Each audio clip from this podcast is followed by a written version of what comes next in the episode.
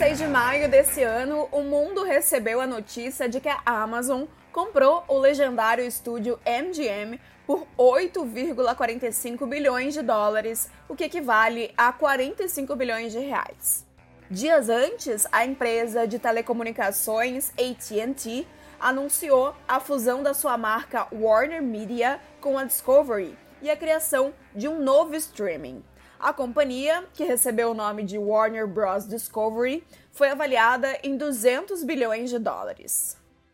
É fato que a pandemia mexeu também com esse mercado. Só em 2020, o número de assinaturas de streamings no mundo todo cresceu 26%.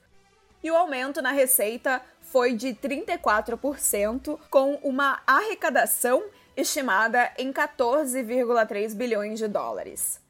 Nessa guerra por conteúdo, séries e filmes tradicionais se juntam às novas produções na luta por mais assinantes, mais receita recorrente e, em especial, mais rentabilidade. A gigante Netflix, por exemplo, que é líder incontestável de mercado e está anos à frente de seus concorrentes nesse segmento, levou quase 10 anos para gerar caixa com a sua operação. Isso porque o gasto para produzir conteúdo chegava a ultrapassar o seu faturamento. No primeiro trimestre desse ano, a empresa decidiu diminuir a sua produção de conteúdo, isso para fortalecer o seu caixa. Ainda assim, acumulou um crescimento de 16% no mesmo período.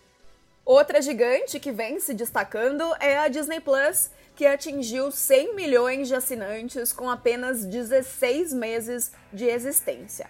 Essa, aliás, vale dizer, é a queridinha dos investidores e já nasceu brilhando.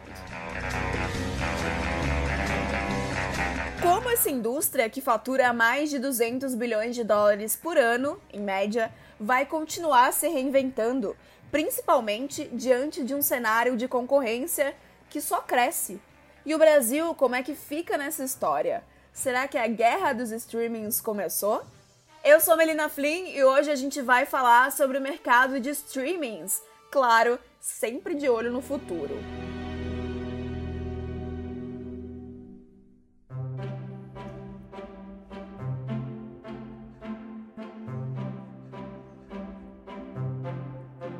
Para falar sobre isso, nós convidamos a editora de mercado americano da TC Mover, Bruna Bins. Bruna, bem-vinda! A Amazon anunciou recentemente a compra dos estúdios MGM.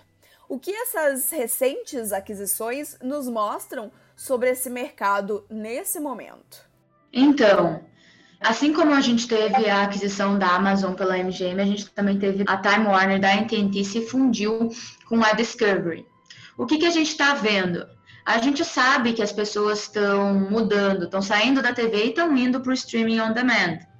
Só que o diferencial agora, que a gente viu com essas duas estratégias, é a Amazon, assim como a Time Warner, buscando franquias tradicionais e competitivas para fazer o quê? Para inovar a partir dessas franquias.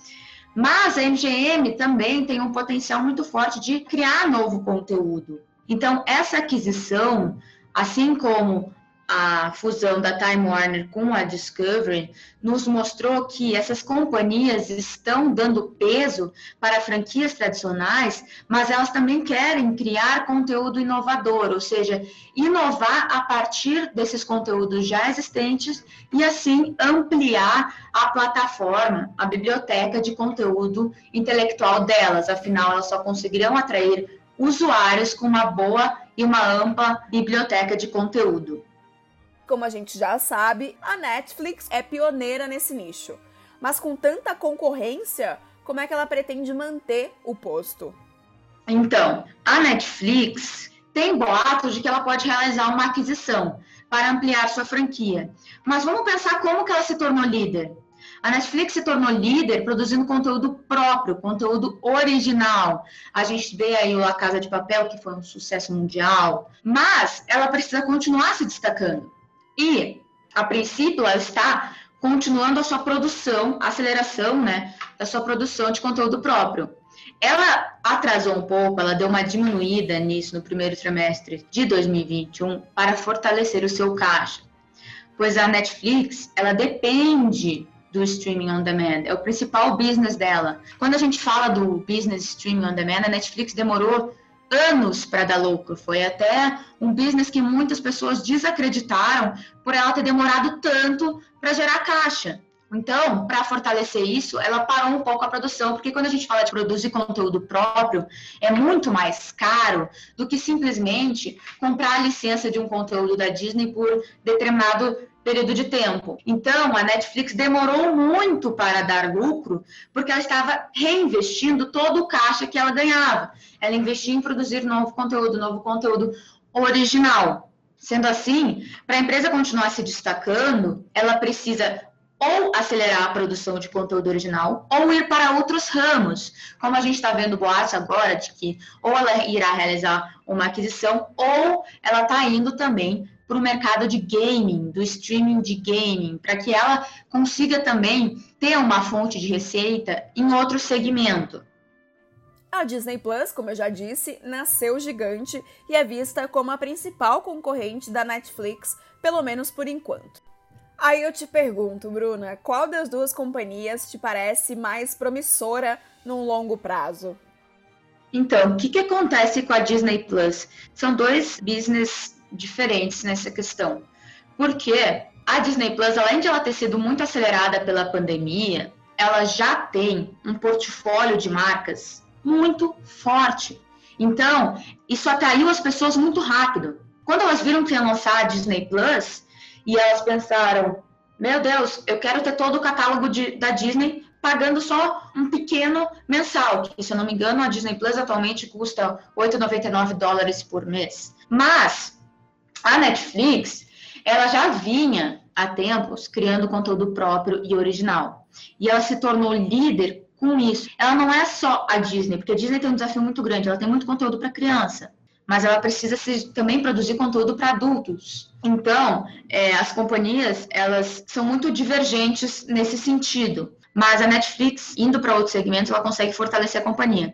Acredito que, assim, as duas companhias vão sobreviver, na minha visão, e vão continuar prosperando. Agora, no streaming, se a Disney acelerar sua produção de conteúdo adulto ou conseguir juntar a sua assinatura do Hulu, porque ela tem é, tem também o streaming Hulu, que é para mais para adultos, que não é muito conhecido no mundo inteiro, mas é muito conhecido nos Estados Unidos. Então, assim, as duas falta alguma coisa. A Netflix falta ampliar sua biblioteca e olhar para outros segmentos. A Disney falta ela focar em adultos. Então, a longo prazo, a gente vai ter que analisar ainda muito essas duas questões de como as companhias vão lidar com isso para ver quem vai prosperar.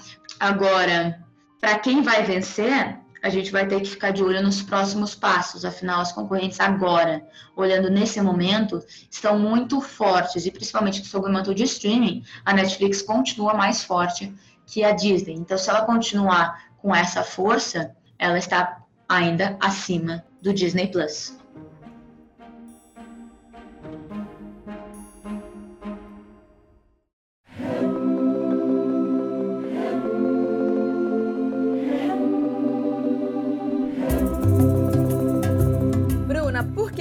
gente não vê esse mesmo movimento no mercado brasileiro de streamings, onde a Globoplay se destaca como líder absoluto? Então, o que, que acontece aqui no Brasil? Como a gente tem essas gigantes no mercado de streaming, essas potências que têm um potencial de investir muito forte, e se essas companhias, como elas já estão fazendo, começarem a contratar atores famosos aqui do Brasil e produzir conteúdo específico para o país, a Netflix acaba matando qualquer outra concorrente que vier.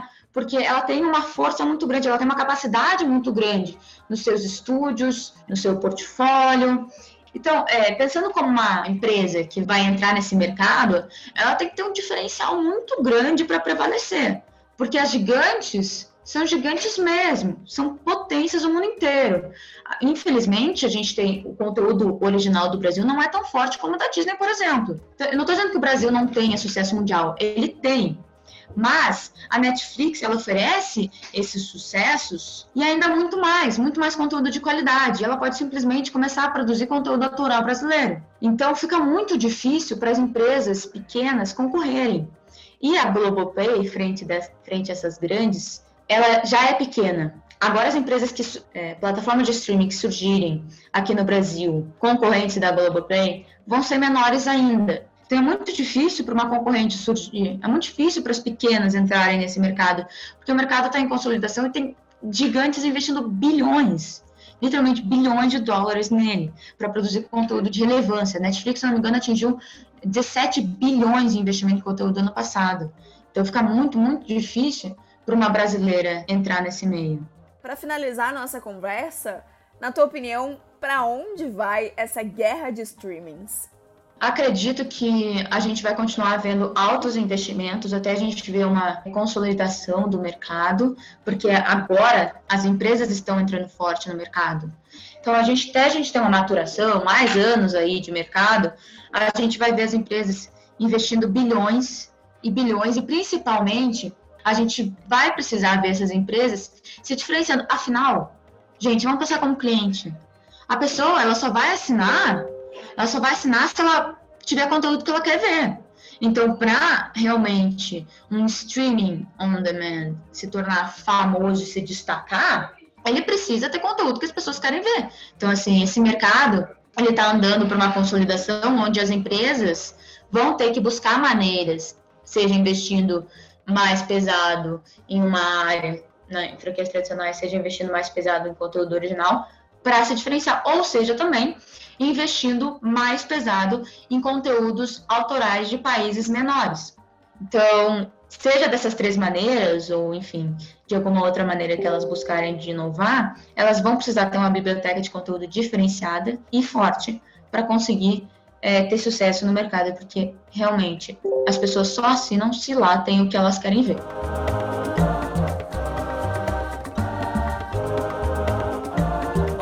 Tips é o seu podcast semanal. A nossa missão é destrinchar os assuntos mais relevantes do Brasil e do mundo e que podem impactar a sua vida e os seus investimentos. A locução e roteiro são de Melina Flynn, a edição do programa é de Júnior Monte e as artes de divulgação são de Vinícius Andrade. Tchau e até o próximo episódio.